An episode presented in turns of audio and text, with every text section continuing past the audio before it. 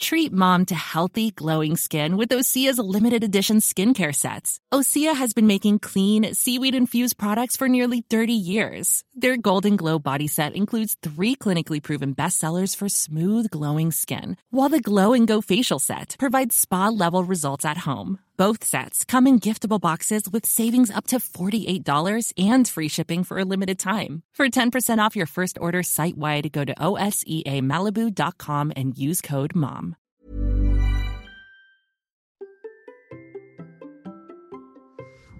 Pourquoi un bon entraînement passe par une meilleure connaissance de l'équilibre de notre corps? Et bien c'est le sujet de cette première minute perf. Allez, c'est parti Bonjour, bonjour mes champions et mes champions, c'est Bertrand, bienvenue dans ce nouveau numéro de la Minute Perf, plutôt premier numéro de la Minute Perf. Chaque début de semaine, je vous propose désormais un nouveau rendez-vous pour vous aider encore plus à progresser. Avec l'or, nous vous proposons des zooms et des rebonds pour comprendre l'entraînement, les facteurs de performance, le fonctionnement de notre corps et de notre mental. Cela va durer plus d'une minute, mais vous allez apprendre beaucoup pour devenir champion et championne du monde de votre monde. Et dans cette première édition de la Minute Perf, nous parlons d'homéostasie. Ce terme ne vous dit peut-être rien, et pourtant ce principe régit notre corps, puisque c'est tout simplement sa capacité à maintenir son équilibre, quelles que soient les contraintes externes. Oui, en effet, comme ça. Notre corps est fait pour maintenir l'équilibre. Et justement, avec l'or, nous allons voir pourquoi ce principe est important pour l'entraînement car l'entraînement fait justement partie des contraintes auxquelles le corps va devoir s'adapter. Une fois que vous aurez compris ce principe, vous comprendrez peut-être mieux vos plans d'entraînement, comment progresser pour devenir champion du monde et championne du monde de votre monde. Allez, c'est parti. Bonjour Laure. Bonjour Bertrand. Comment vas-tu aujourd'hui? Bah écoute, je vais super bien. Et toi? Ah mais super bien. En plus, tu sais, je suis super content parce que je t'ai envoyé des petits messages. On a eu des super retours sur l'épisode qu'on a enregistré la semaine dernière, qu'on a diffusé la semaine dernière, euh, qui pour nous était diffusé hier, hein, jeudi, hein, dans les coulisses. Euh, on a jeudi, donc. Euh, mais j'ai vu plein de messages et, euh, et je suis assez euh, d'accord avec tout ce qui a été dit. Euh, les gens ont beaucoup apprécié en fait la complémentarité, d'avoir un peu un autre point de vue, d'avoir ton point de vue. Puis tu sais, alors comme je te le disais, moi je suis le débutant enthousiaste, alors un peu moins débutant mais toujours enthousiaste. Et puis toi, t'es es plus cadré, tu as plus de scientifisme dans ta démarche. Je sais pas si ça se dit, mais en tout cas, ça, ça me va bien parce qu'aujourd'hui, on va aborder un thème qui est super intéressant, qui est super important, mais que pourtant, je pense que plein de gens ne connaissent pas. Hein, je sais pas ce que tu en penses. Oui, j'en suis convaincu aussi, ouais. Mm, mm, ouais. mm. Et ce thème, en fait, c'est l'homéostasie. C'est le thème de notre première minute perf, l'homéostasie. Mais alors, euh, moi, tu me dis homéostasie, je sais un petit peu ce que c'est, mais en fait, je vais faire comme si je ne savais rien du tout de ce que c'était. C'est quoi l'homéostasie? Alors déjà, Bertrand, juste avant de commencer, merci pour euh, ce, ces partages sur le podcast. Euh, L'enthousiasme, je l'ai aussi. J'espère que ça s'entend. Ça ne se voit pas, mais ça s'entend dans ma voix. Donc, je suis très heureuse de commencer cette mini perf sur l'homéostasie. On va s'interroger sur l'homéostasie parce qu'on a décidé tous les deux avec Bertrand que c'était un point de départ très important pour nous tous en tant que sportifs parce qu'on considère qu'en fait, ça va être le point de départ de notre réflexion et ça va être aussi le point de départ de plein d'épisodes de la Minute Perf. Donc, en quelque sorte, ce, ce, ce, premier épisode, il est structurant et il est important. Mm. Alors, on va partir d'une définition générale sur l'homéostasie. Hein. C'est d'un point de vue général, c'est la capacité d'un système à maintenir un équilibre, euh, que ce soit dans son milieu intérieur ou par rapport à des contraintes externes. Globalement, l'idée, c'est quoi? C'est que tous les systèmes euh, ont une tendance à revenir à un état d'équilibre parce que tous les systèmes biologiques laissent les déséquilibres. Donc nous, si on l'applique un petit peu au corps, euh, en biologie, on peut considérer que l'homéostasie, c'est un phénomène par lequel euh, on va maintenir des valeurs de référence. Euh, typiquement, on peut penser à des choses qu'on connaît tous. Hein. La glycémie, mmh. on sait que notre glycémie, il faut qu'elle soit comprise entre 0,8 et 1,20 grammes par litre de sang. on peut penser à d'autres choses comme la pression sanguine, comme l'acidité du, milieu. Si on était dans un corps trop acide ou trop basique, on ne pourrait pas vivre. Eh ben, c'est ça l'homéostasie. Et en fait, donc globalement, c'est la capacité d'un système à maintenir un ensemble de facteurs clés pour permettre un, le bon déroulement de, de, ces systèmes. Mais alors, moi, ce qui m'intéresse dans, dans cette histoire, c'est que notre corps, par défaut, il est fait pour aller vers l'homéostasie pour être euh, toujours à l'équilibre. Enfin, lui, il se débrouille dans tous les cas pour, euh, pour créer de l'équilibre, non, si je me plante pas? C'est exactement ça, Bertrand. Tu as tout, as tout à fait euh, compris et résumé les choses. En fait, au départ, pour être en bonne santé, il faut être dans un état d'équilibre. D'ailleurs, si on prend des grandes fonctions comme rien que l'alternance de sommeil et de veille, mmh. on est dans une forme d'homéostasie. Lorsqu'on manque de sommeil, on est en déficit de sommeil chronique. On en a parlé dans le dernier épisode. et donc, c'est pas bon. Donc la question finalement que, que, tu, que tu insinues euh, à, à travers, euh, à travers ça, c'est pourquoi on s'intéresse à l'homéostasie, euh, nous en tant que sportifs? Mm. C'est ça, hein, si, je, bah, bah, comprends bien. En fait, c'est-à-dire que moi, je me dis, de toute façon, le corps, il est super bien foutu, il nous met à l'équilibre. Alors d'ailleurs, on a des organes hein, qui sont spécifiques, parce que euh, j'ai fait un épisode il n'y a pas longtemps sur le diabète, et on rappelait que le pancréas, quand il marche pas, bah, c'est lui qui notamment euh, fait que euh, l'équilibre sur la glycémie se fait ou se fait pas. Hein. C'est on a un exemple vraiment type hein, avec le diabète sur ces histoires d'équilibre et dire qu'il y a des organes qui sont spécifiques pour ça et que si tous nos organes qu'on a dans le corps, ils sont aussi faits pour ça, pour équilibrer et ils servent à quelque chose s'ils sont tous là. Mais donc, pourquoi, à un moment donné, en tant que sportif, on va aborder ce thème de l'homéostasie? Parce que ça voudrait dire que à un moment donné, on, déséquilibre euh, cet équilibre. C'est exactement ça. En fait, la, question qu'il faut qu'on se pose, c'est finalement qu'est-ce qui se passe pour nous en tant que sportifs dans le processus de ce, dans ce processus homéostatique, homéostasique, pardon. C'est dur à dire. Hein. Bah, en fait, ouais, c'est dur. L'idée, c'est quoi? C'est qu'en fait, la base de l'entraînement, c'est ce qu'on appelle la charge d'entraînement. Et donc, en fait, quand on s'entraîne, on, fait subir à notre corps des contraintes, euh, ce qu'on appelle la charge d'entraînement. Donc, on le verra peut-être un petit peu plus tard, mais globalement, la charge d'entraînement, elle est composée de plusieurs paramètres. Et notamment, en fait, la charge d'entraînement, elle va être euh, constituée par plusieurs stimuli euh, qui vont euh, infecter notre corps. Et euh, donc l'idée, en fait, la charge d'entraînement, bah, si on fait simple, c'est tout ce qui est exécuté par le sportif. Donc mm. globalement, la charge d'entraînement, elle est composée des facteurs intensité, temps, durée, nombre de répétitions. En gros, c'est la charge de travail. C'est la mm. totalité du travail que l'on fait dans une dans une séance et donc par définition également aussi sur la répétition des séances. Donc finalement, qu'est-ce qu'on se dit? Bah, On se dit que quand on s'entraîne, on induit à notre corps des contraintes, donc on lui impose une charge d'entraînement. Mm. Et en fait, ce qui, ce qui va se passer, c'est que c'est cette charge d'entraînement qui est nécessaire à nos progrès et à l'amélioration de notre performance. Pourquoi? Parce que bah, l'entraînement, il induit des adaptations physiologiques. On en a déjà parlé, physiologiques et psychologiques. Euh, quand je dis on en a déjà parlé, c'est dans le, dans le podcast qu'on a enregistré euh, ensemble la semaine dernière. Euh, l'idée, c'est ça, en fait, c'est que la contrainte va obliger notre corps à restructurer des choses en mieux. C'est mm. ça le but de l'entraînement. Mm. Donc, deux niveaux de restructuration. Il y a un premier niveau de restructuration à l'état normal, c'est-à-dire c'est simplement la régénération, la récupération. Donc là, à ce moment-là, on va reconstituer des ressources euh, à l'identique, euh, au même niveau que celles qu'on avait avant. Mais tout l'intérêt de l'entraînement, en fait, c'est justement ce qu'on appelle un phénomène de surcompensation qui euh, caractérise en fait le fait d'élever ces niveaux de ressources à un niveau supérieur au niveau précédent l'entraînement. Donc, qu'est-ce qui se passe dans le corps? Pourquoi on fait le lien avec l'homéostasie? Bah, Tout simplement parce que quand on s'entraîne, on déséquilibre le corps. Mm. On affaiblit le corps en termes de fatigue physique, musculaire. Donc, on va demander au corps notamment d'aller puiser dans que ce soit les fonctions biologiques ou même le, quand on casse des fibres musculaires. Lorsqu'on s'entraîne, on casse tout un tas de fibres musculaires. C'est pas grave. Au contraire, cette casse de ces fibres musculaires, elle, la récupération va faire que derrière, on va les régénérer au-dedans de leur état initial. Et donc, typiquement, en fait, ben, on voit bien que par l'entraînement, euh, on va affecter ce processus d'homéostasie et ce processus d'équilibre dans, notre corps. De la même manière, hein, lorsqu'on on s'entraîne, tu parlais de, la régulation de, de la glycémie tout à l'heure. Lorsqu'on s'entraîne, bah, typiquement, on va affecter ce mécanisme de glycémie. Euh, d'ailleurs, on peut parler d'un phénomène hein, euh, qui s'appelle l'hypoglycémie réactionnelle, euh, qui se passe souvent à l'effort. C'est un bon exemple. Si on consomme trop de glucose dans les trois quarts d'heure qui suivent un effort physique, bah en fait, notre corps, étant donné qu'il va sécréter de l'insuline, et qu'en plus on va démarrer l'effort, parce que quand on démarre un effort, en fait, le corps, il a tendance à sécréter de l'insuline. Pourquoi? Mm. Parce que l'insuline, c'est la petite hormone qui va faire qu'on va capter du glucose dans le sang pour l'emmener vers les cellules, donc pour faire fonctionner les cellules. Donc on comprend bien, en fait, que clairement, l'insuline, elle est nécessaire au bon déroulement de l'activité physique. Et donc, on voit bien qu'il se passe un double phénomène de captation du glucose dans le sang. Et donc, c'est ce qu'on appelle l'hypoglycémie réactionnelle, dans le sens où il y a une réaction qui est euh, très grande. Euh, et donc, c'est pour ça que on déconseille aux sportifs de consommer des glucides dans les trois, premiers, dans les trois quarts d'heure qui précèdent un, entraînement. Parce que sinon, on se retrouve en fait avec tout de suite une baisse d'énergie, tout de suite un coup de mou. Euh, et derrière, bah, c'est compliqué de restaurer cet équilibre et cette homéostasie pendant l'effort. On en a aussi parlé il n'y a pas très longtemps ensemble, hein, Bertrand, quand on parle des index glycémiques, c'est aussi ça l'idée en fait. Mm. Les index glycémiques, le but, c'est de créer une homéostasie, de créer une régularité des taux d'insuline et des taux de glucose dans le sang pour faire en sorte qu'on n'ait jamais de trop haut et de trop bas.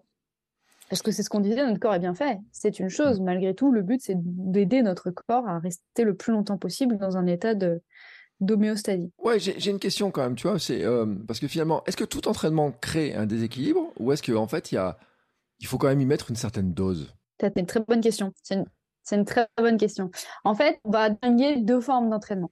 On va distinguer des entraînements qui vont faire appel à ce qu'on pourrait appeler juste une mobilisation des ressources, un mmh. engagement des ressources. C'est-à-dire qu'en fait, globalement, le niveau de contrainte qui va peser sur nous sera plus ou moins égal à notre niveau de ressources. C'est mmh. ce qu'on va faire quand on va faire ce qu'on appelle de l'entretien de soi. Quand on fait de l'entretien de soi, qu'on va courir un footing une fois par semaine ou deux fois par semaine, ben, le niveau de contrainte qu'on fait peser sur nous, il n'est pas suffisant pour élever notre niveau de ressources. Donc on va distinguer justement ce niveau-là de mobilisation des ressources avec un second niveau qui va être un niveau de développement des ressources. Et pour développer des ressources, ben, il y a une condition sine qua non au développement des ressources, c'est le fait que le niveau de contrainte qui pèse sur l'individu soit temporairement supérieur à son niveau de ressources à ce moment-là. Hmm. Donc, l'idée de l'entraînement, c'est justement ça, c'est que la charge d'entraînement vienne impacter le développement et la mobilisation des ressources au-delà du niveau de ressources actuel. Autrement, c'est un entraînement qui se doit d'être difficile on parle beaucoup hein, en ce moment, c'est un mot qui est à la mode, hein, de la zone de confort. Mmh. Euh, et ben, typiquement, on peut distinguer l'utilisation des ressources du développement des ressources avec cette idée de zone de confort. Lorsque je vais faire un footing en endurance fondamentale, globalement, je suis à 70 points VMA, je cours une heure, je suis dans ma zone de confort. Je suis capable de parler, on en parlait, hein, c'est vraiment un footing qui est agréable, je peux regarder euh, le paysage, etc. À partir du moment où on commence à rentrer dans une zone qui est plus difficile, euh, dans laquelle on a une pénibilité de l'effort qui s'installe, alors là, on vient, on va vraiment venir puiser dans nos réserves. Donc, on va venir affaiblir notre système, nos fonctions biologiques, nos fonctions musculaires, etc. Et c'est là où, en fait, on va réellement développer les ressources par ce phénomène d'épuisement. Mmh. Ce qui est intéressant, c'est qu'on voit bien que c'est finalement, pour qu'on en parle, c'est que c'est là où ce, on voit que le corps s'adapte finalement. Nous, on, lui impose un truc, et puis il se dit, bah, maman, il faut que je rééquilibre. Et que je rééquilibre pour être capable de le faire mieux, ou en tout cas de répondre à la demande la prochaine fois, être en mesure de le faire. Et c'est aussi pour ça que on parlait l'autre jour hein, qu'il faut s'entraîner à 105% de VMA si on veut gagner en vitesse, euh, qu'il faut allonger les distances dans certains cas, qu'il faut. On pourra en parler, ce que j'écoutais euh, dans Sport Nutrition, l'épisode qui, euh, qui sort. On parlait aussi notamment de l'entraînement à manger plus de glucose quand on est sportif, qu'on sait qu'on va devoir ingérer ça. Tout ça, en fait, c'est de se dire, il faut qu'on entraîne le corps à, à trouver les équilibres dans des situations où pour l'instant il ne sait pas encore le faire. C'est exactement ça. Il y a un autre exemple qui peut être aussi, euh, qui peut illustrer, qui peut parler à tout le monde. Euh, c'est un petit peu notre mémoire immunitaire. C'est-à-dire que quand on est affecté par un virus, le virus va venir épuiser notre système immunitaire, il va venir le solliciter. Mais derrière, en fait, notre système immunitaire, il va garder en mémoire la trace euh, du mmh. virus qu'on aura eu. Et donc, il va être capable de répondre la prochaine fois plus rapidement, plus efficacement. Bah, c'est un petit peu la même chose avec la charge d'entraînement et le processus d'entraînement. C'est qu'en fait, le corps garde une mémoire de tout ça et le corps, il a vocation surtout à, être beaucoup plus fort, à se renforcer. Donc, si on lui met une charge d'entraînement à un moment donné, il va se dire, oulala, là là, euh, peut-être qu'il va continuer comme ça. Donc, le but, c'est d'être capable de subir cette charge et d'encaisser cette charge pour euh, être plus fort et plus performant euh, à l'avenir. Donc, on peut distinguer en fait deux types d'adaptation dans le corps. Ça, ça me semble important de le souligner. Il y a ce qu'on appelle l'adaptation aiguë, euh, qui va correspondre finalement simplement à la mise en jeu des, processus de récupération et de rééquilibration. Donc, c'est ce dont j'ai parlé. Hein. C'est ce qu'on appelle l'homéostasie, c'est-à-dire on mobilise nos ressources. Je rentre d'un footing où j'ai juste mobilisé mes ressources, et bien il y a ce phénomène d'homéostasie qui va faire que je vais simplement revenir à l'équilibre j'ai épuisé mes stocks euh, de glycogène, j'ai euh, fait travailler mes, fonctions cardio-respiratoires, etc., Mais globalement, pas au-delà d'un certain seuil. Mm. Donc ici, je vais simplement faire ce qu'on appelle une adaptation aiguë. Je vais simplement refaire des réserves qui ont été épuisées. Et, euh, voilà. Et après, il y a un deuxième phénomène qui nous, nous intéresse en tant que sportifs, c'est cette idée d'adaptation chronique. Et c'est celle qu'on recherche. C'est-à-dire, en fait, c'est l'épuisement progressif des ressources pour vers, construire une, progressivité de plus en plus importante. Donc l'idée, là, c'est vraiment de la modification de, des fonctions de l'organisme, que ce soit euh, des fonctions biologiques, physiologiques. Et l'idée, c'est en fait, c'est par la répétition euh, de, ces sollicitations, euh, ben, l'organisme va ce qu'on appelle surcompenser, mmh. c'est-à-dire il va passer au-delà des, des, niveaux de ressources qu'il avait au départ. Quoi. Mais c'est intéressant parce que ce terme de surcompensation, on l'entend, mais combien de fois on entend les coachs qui disent là on fait de la surcompensation, etc. J'ai quand même une question sur la surcompensation parce que l'autre jour j'étais étonné par quelqu'un qui faisait la surcompensation juste avant de courir un marathon ou un semi-marathon. J'étais un peu étonné parce qu'il y a, y a un temps euh, pour que ces équipes se reforment, que, que, que ça se, euh, que le corps finalement il surcompense. Il y a, est-ce qu'il y a un temps particulier ou alors peut-être que la réponse n'est peut-être pas généraliste et, peut-être liée en fait à, à ça, tu vas me dire peut-être que ça dépend. Hein, euh, en me disant peut-être qu'un tendon, euh, le, un muscle, euh, que le mental ou je sais pas quoi, parce que ça concerne tous les, tous les ingrédients de, tous les facteurs de, de performance, de toute façon, ces histoires d'équilibre.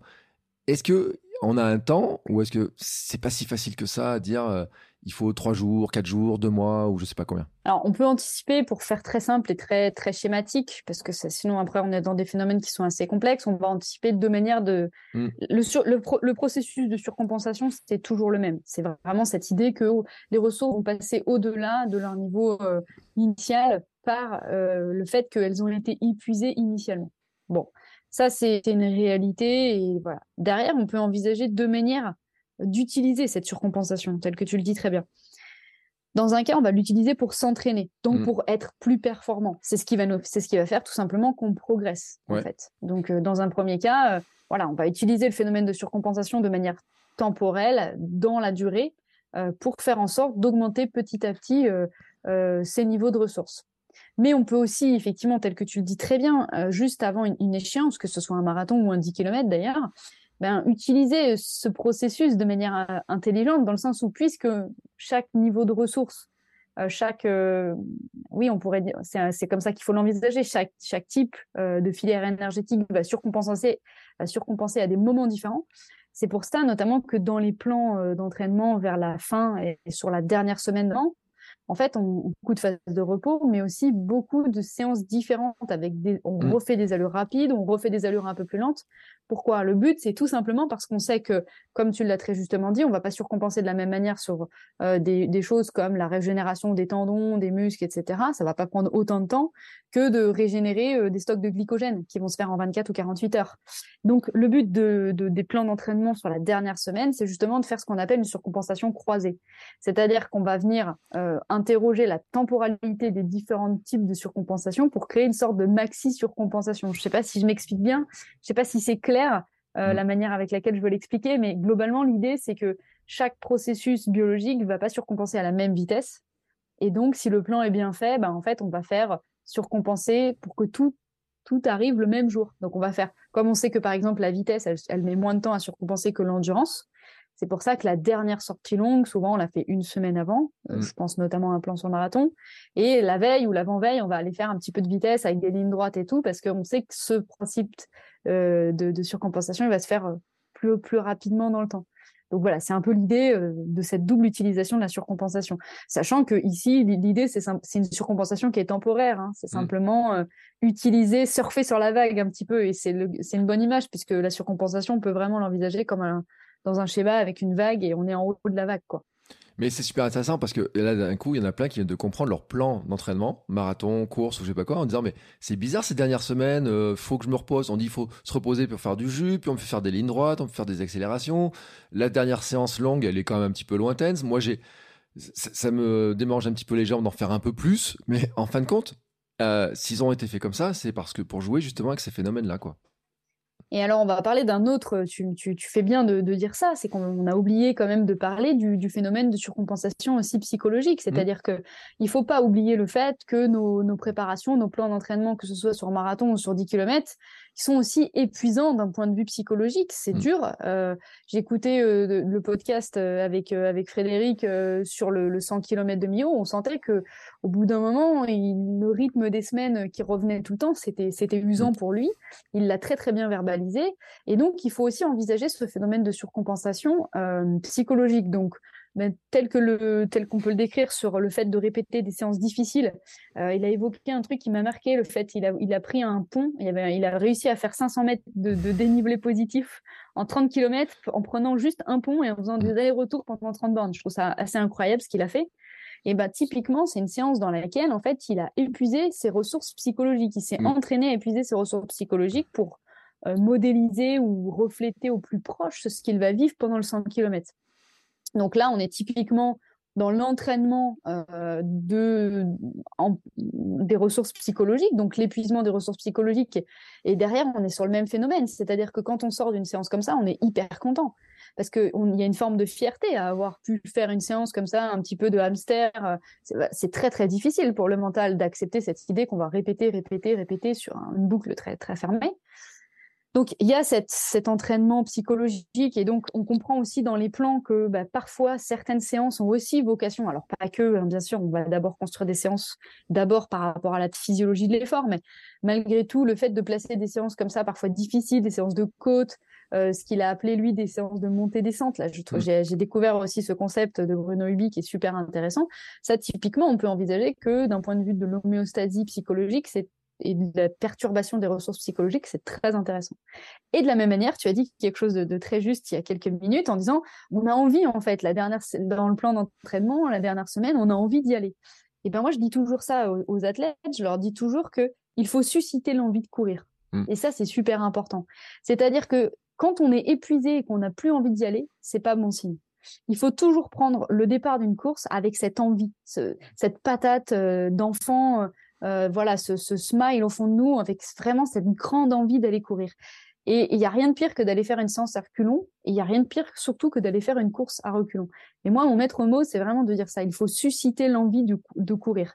Il faut avoir à un moment donné cette disponibilité intellectuelle et cette envie, euh, entre guillemets, de croquer la course et d'en profiter à fond. Bah ça, c'est bon signe ça veut dire que typiquement ici on est dans un phénomène de surcompensation psychologique si on veut imaginer un petit peu les choses. Bon, bah, écoute, tu sais, moi je trouve que tu as été extrêmement clair. Euh, quand même, euh, j'ai envie de dire, c'est vraiment la question comme ça, les gens qui, moi tu vois, je me dis, bon, euh, là en ce moment, on va en parler bientôt hein, de la période dans laquelle on est, on réserve ça pour une prochaine minute perf, mais on se dit dans ma semaine, tu vois, je veux faire des séances pour maintenir mon niveau, tu vois, etc.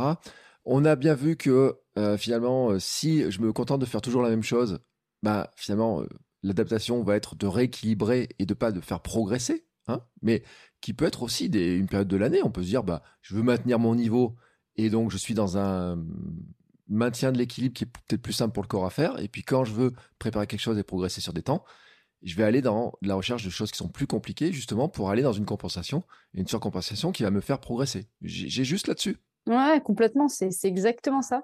Et c'est ce qu'on disait aussi tous les deux dans, dans, le précédent épisode euh, qu'on a enregistré ensemble. Euh, c'est toujours cette idée d'objectif. Quel est mon objectif en fait? C'est-à-dire mmh. qu'il n'y a pas de bonne ou de mauvaise euh, manière de s'entraîner. Il n'y a qu'une bonne ou une manière, manière de s'entraîner à partir de l'objectif qu'on se fixe. C'est-à-dire que si mon objectif, c'est simplement de m'entretenir, et moi j'ai des périodes de ma vie où clairement euh, je fais que courir pour courir, parce que courir une heure par jour, ça me permet de me vider la tête et de, de m'aérer l'esprit, euh, et ben il n'y a pas de problème en fait. Et à ce moment-là, clairement, on, on dit qu'au final, on commence à, à, vraiment un petit peu taper dans les processus physiologiques à partir de trois séances par semaine avec des intensités. Mm. Là, on commence à vraiment rentrer dans, dans, des, dans des adaptations physiologiques l'exercice. C'est ça le mot scientifique. Euh, après, quand on fait des footings euh, à endurance fondamentale une à, une à deux fois par semaine, très clairement, on est dans l'entretien en fait. Mm. Mais de la même manière, c'est-à-dire que quand je vais courir tous les jours, euh, comme tu as pu le faire aussi Bertrand, comme tu peux le faire souvent, euh, si tu cours à des allures très faibles, bah, au final, tu seras simplement dans la mobilisation de tes ressources et tu seras dans une forme d'homéostasie parce qu'en fait, ton corps, il se sera habitué un petit peu à cette manière euh, de le solliciter. C'est aussi pour ça qu'on parle d'entraînement basé, euh, parce mm. que tout le but de l'entraînement, c'est de régler le corps, en fait. C'est de le prendre par surprise et de dire coucou, bah, tu l'avais pas vu venir. Et c'est un peu ça aussi le processus, le processus de surcompensation. C'est le fait de surprendre le corps, de surprendre le corps et l'esprit, hein, d'ailleurs, et lui dire, bah, tu vois, celle-là, tu l'avais pas vu venir, bah, elle est là. Et c'est maintenant qu'on s'adapte et c'est maintenant que tu vas te régénérer autrement. Donc effectivement, on peut s'entraîner, on peut avoir un objectif de performance euh, avec des manières de s'entraîner particulières et à l'inverse, simplement un objectif d'entretien de soi. Et voilà, mais ça, ça pourrait faire l'objet d'un mm. épisode. Euh, comment on s'entretient, comment on s'entraîne, à partir de quand on peut considérer. Euh, voilà. Ce qu'il faut retenir, c'est que globalement, pour faire très très simple, il faut interroger en fait la nature de la charge d'entraînement et on pourra peut-être en discuter plus tard. Euh, mais globalement, euh, l'entraînement, il doit être spécifique il doit être individualisé, il doit être progressif, il doit être régulier. Il y a tout un tas de principes comme ça qui ont été sur l'entraînement. Alors au départ, euh, c'était un petit peu l'école russe hein, qui avait un petit peu défini tout ça. Aujourd'hui, ça a été un petit peu revu. Euh, globalement, en France, on a des personnes qui travaillent très très bien là-dessus. Hein. On peut citer les travaux de Michel Radet, on peut citer les travaux de Véronique Billat, qui sont des voilà, des, personnes qui ont beaucoup écrit sur l'entraînement. Si, si nos auditeurs veulent aller plus loin, euh, et on, a des principes d'entraînement. Après, on pourra tout à fait faire un épisode qui rentrera plus en détail là-dessus, mm. qui nous permettra de comprendre un peu mieux comment s'entraîner et comment structurer son plan d'entraînement. Alors, j'ai quand même la question, la dernière question, c'est euh, et, si le corps n'arrive pas à rétablir l'équilibre, qu'est-ce qui se passe? Alors, le corps qui ne rétablirait pas l'équilibre, euh, ça serait de l'ordre du entre guillemets de la pathologie, mm. avec des gros guillemets, hein. c'est-à-dire un corps qui ne va pas euh, revenir à un état d'équilibre, c'est un corps qui est tellement fatigué, tellement épuisé qu'il n'y reviendrait pas. Tu l'as expliqué, hein, normalement, notre corps, il est bien fait, nos fonctions biologiques sont bien faites. Si on a un pancréas qui fonctionne bien, alors on a une glycémie qui est stable. On a une mm. glycémie qui n'est plus stable, au moment où notre pancréas ne fonctionne plus tout seul et ne fonctionne plus bien. Donc, euh, je pense dans ta question, ce qu'on peut anticiper, bah, c'est l'histoire de la fatigue chronique euh, mm. ou c'est l'histoire du, surentraînement. C'est-à-dire que effectivement, lorsque le corps n'arrive plus à revenir à un état au moins d'équilibre, euh, je ne parle pas de surcompensation, hein, je parle d'un état d'équilibre, mm.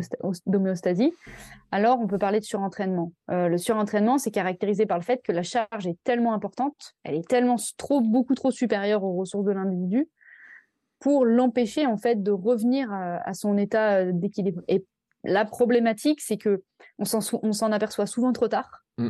Euh, parce que clairement, il y aurait des indicateurs, euh, des marqueurs biologiques dans des prises de sang qu'on pourrait voir assez tôt, mais on n'est pas suivi comme des athlètes de haut niveau à faire des prises de sang euh, très très régulièrement. Moi, c'est pour ça que malgré tout, c'est un conseil que je donne à tous les sportifs qui nous écoutent, c'est de faire un check-up une fois par an, même si le médecin vous le prescrit pas, etc. Faut pas hésiter à lui demander. Avec, il y a des petits indicateurs. Hein. Nous, on a des indicateurs qui sont importants pour nous, comme l'hémoglobine pour les femmes aussi, par exemple, le fer, parce que le fer est un moyen de transporter l'oxygène, donc c'est super important pour nous en tant que coureurs de fond. Il y a des marqueurs comme ça assez importants à contrôler au quotidien, mais dans l'année, et qui nous permettent d'être petits indicateurs sur, bah tiens, est-ce que là je suis pas dans dans une surcharge ou est-ce que voilà. Après, il y a clairement des indicateurs que l'on connaît hein, pour caractériser le surentraînement, que sont une très grande fatigue, euh, souvent une perte d'appétit, euh, mm. donc euh, c'est souvent aussi corrélé à une perte de importante, une envie de dormir en permanence, des douleurs musculaires et articulaires chroniques. Ça, c'est des indicateurs qui doivent vraiment nous alerter et qui doivent. Et puis aussi l'impossibilité d'aller s'entraîner, tout simplement. Le fait de commencer une séance et d'avoir déjà l'impression que on est sur la fin et que c'est pas possible de tenir, quoi.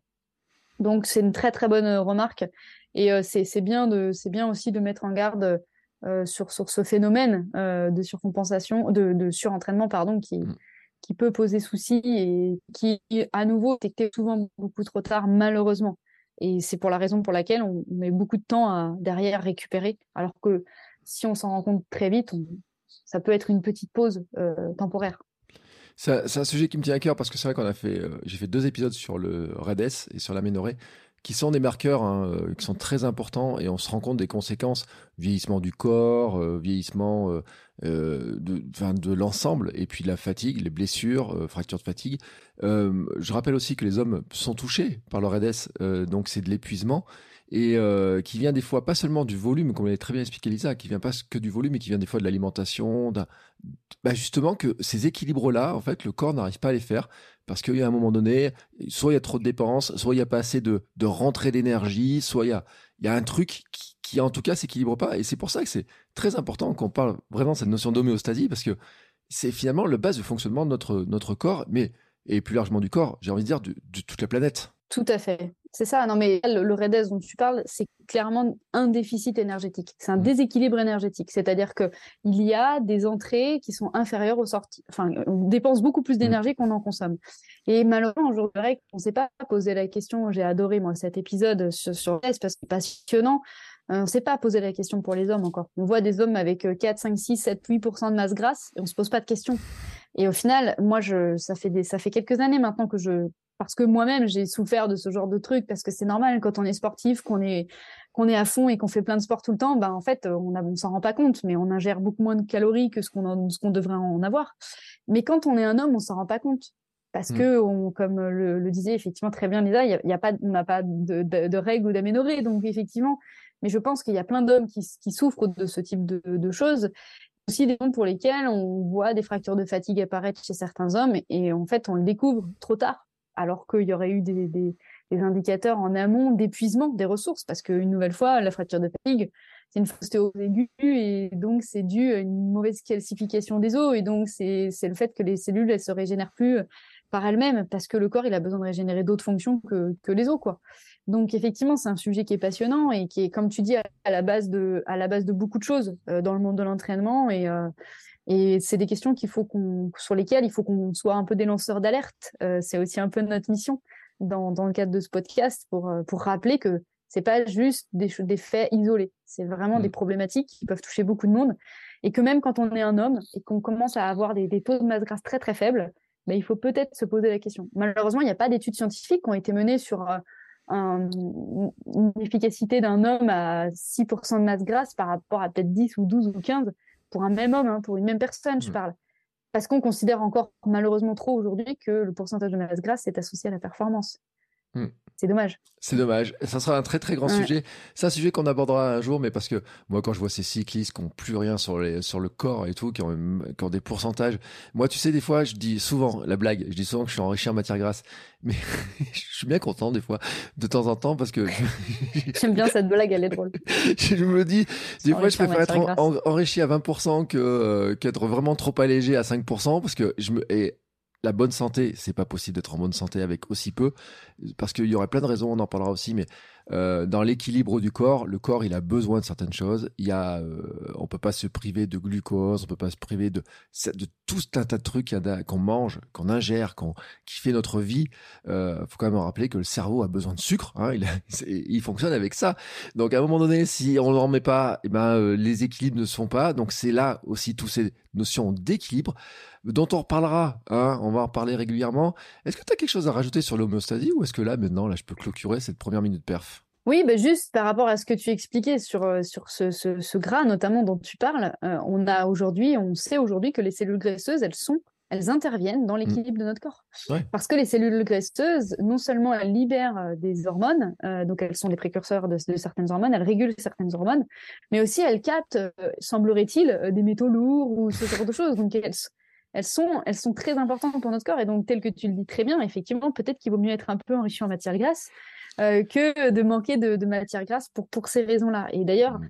c'est pas par hasard hein, si, la, si la morphologie féminine, si le biologique féminin ne fonctionne pas en dessous de certains pourcentages de matière grasse. C'est pas, c'est pas anodin. Le mmh. corps est bien fait. Nous, nous, les femmes, on a la chance d'avoir cet indicateur de est-ce qu'on est en bonne, suffisamment bonne santé pour, pour donner la vie. Je pense que malheureusement, la nature nous renvoie des signes aussi qu'il faut parfois écouter. Ouais, même si euh, le marketing a eu tendance à dire que certains de ces signes ne sont pas très bons pour l'image, etc. Euh, je pense à la cellulite hein, notamment, euh, en disant mais mais oui, mais il y a un moment donné, il faut se rappeler qu'il y a on pourra en faire un sujet, mais il y a quelques décennies, euh, la cellulite n'était pas un problème parce que les magazines ne s'étaient pas encore intéressés à ça, mais que pourtant elle, était déjà là. Hein. Donc c'est pas un phénomène nouveau, c'est un phénomène naturel. Et comme tu l'as dit, euh, il y a des, euh, ça fait partie de l'équilibre, mais c'est un vaste sujet. Tu sais quoi, on le mettra, sur notre liste en fait de notre histoire de, graisse, parce que je pense qu'il y, a gras, gras et gras. Hein. il y a des, il y a différents types de graisses déjà. il y en a qui sont incrustées à des endroits où on voudrait pas trop qu'elles soient incrustées. Il y en a qui sont plus dangereuses pour la santé que d'autres.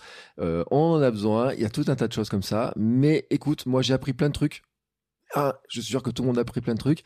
Euh, Laure, merci beaucoup. Euh, je te laisse le mot de la fin quand même sur cette histoire d'homéostasie. Si tu as un petit dernier truc à rajouter comme ça. Bah écoute, merci Bertrand, c'est gentil. Euh, non, moi j'ai pas, j'ai pas grand chose à rajouter à part que simplement peut-être en conclusion, enfin moi je viens dédramatiser et déculpabiliser. Je pense que c'est très important. On vit dans une société dans laquelle on est sans cesse culpabilisé de pas bien faire ci ou de pas bien faire ça ou euh, et moi je crois que eh bien justement cet épisode il nous permet de comprendre que en fait finalement le but c'est de trouver notre propre équilibre à chacun euh, on a tous des modes de vie différents, on fait tous des choses différentes. Je t'entends souvent dire que ton entourage ne comprend pas le fait que tu cours tous les jours.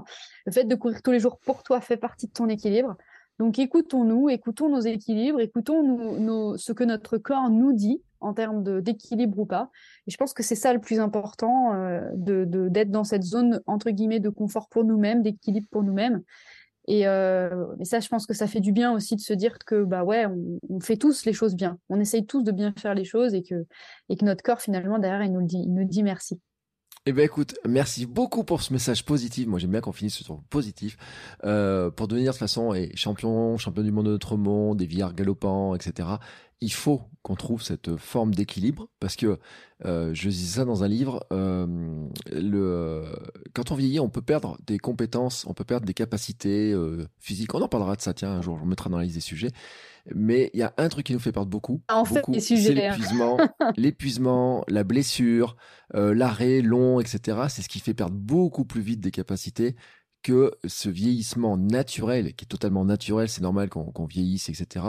Mais euh, tant qu'on arrive à maintenir suffisamment les équilibres pour pas se blesser, pour pas rentrer dans les surentraînements, dans les surfatigues, dans les épuisements, dans les blessures et tout ça, bah finalement la réduction de capacité, elle est relativement faible et on peut encore progresser. J'ai vu hier dans un livre que même après 100 ans, ils ont réussi à faire progresser. Tu sais, c'était le papy qui faisait du vélo, la Robert Marchand qui avait battu le record du monde.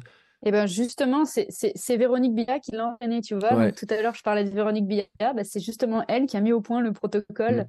pour que Robert Marchand euh, passe le record du monde mm. du, nombre de kilomètres à l'heure. Exactement, Il avait gagné 2 km heure hein, sur son record. Euh, c'est un truc euh, après 100 ans quand mm. même. Donc, ce qui montre qu'on peut mais que s'il avait été arrêté par une blessure, là, c'était totalement fini. Il n'y avait plus moyen de progresser, de retrouver ce niveau-là. Et c'est pour ça, c'est pour ça que l'équilibre dont, tu as parlé est si important. Eh ben, écoute, je crois qu'on a tout dit. La minute perf était plus longue qu'une minute, mais eh, c'est vraiment un petit clin d'œil. Mais euh, là, c'était vrai. Et puis, c'était important qu'on s'y attarde un peu dessus parce que je crois que c'est vraiment un sujet et qui sera on, l'a dit, hein, ça sera vraiment un épisode référence, c'est-à-dire qu'il y a plein d'épisodes auxquels on va faire référence. On va pas toujours réexpliquer tous les mêmes principes. Celui-là, vous le gardez en stock, vous prenez quelques notes. S'il y a besoin de prendre des notes, vous prenez des notes. Euh, vous envoyez un petit message alors si vous n'avez pas tout compris. Moi, j'ai à peu près tout compris, mais voilà. Non, mais été très clair. Avec grand plaisir pour répondre aux messages. Avec grand plaisir. Et euh, bien sûr, je mets le lien vers ton site euh, pour te contacter s'il y a besoin. Et puis, bien entendu, on se retrouve la semaine prochaine pour continuer sur ces minutes euh, perf, pour continuer à voir quels sont les différents facteurs de performance, comment on peut avancer sur l'un, sur l'autre, puis faire des zooms, des rebonds par rapport à nos épisodes, aussi un petit peu l'actualité, un petit peu aussi les saisons qui changent, qui passent, comment on gère tout ça. Bah écoute, c'était un plaisir, hein, vraiment. Moi, je sens qu'on va se régaler si on fait toutes les minutes perf comme ça. Plaisir partagé, Bertrand. Ouais, moi aussi. Et puis, on se retrouve, bien sûr, à notre épisode de euh, Kilomètre 42 qui arrive mercredi. Mon conseil du samedi. Et puis, la semaine prochaine, et eh ben, écoute, c'est reparti pour une nouvelle minute perf. Merci beaucoup, Laure. Merci, Bertrand. Merci à toi.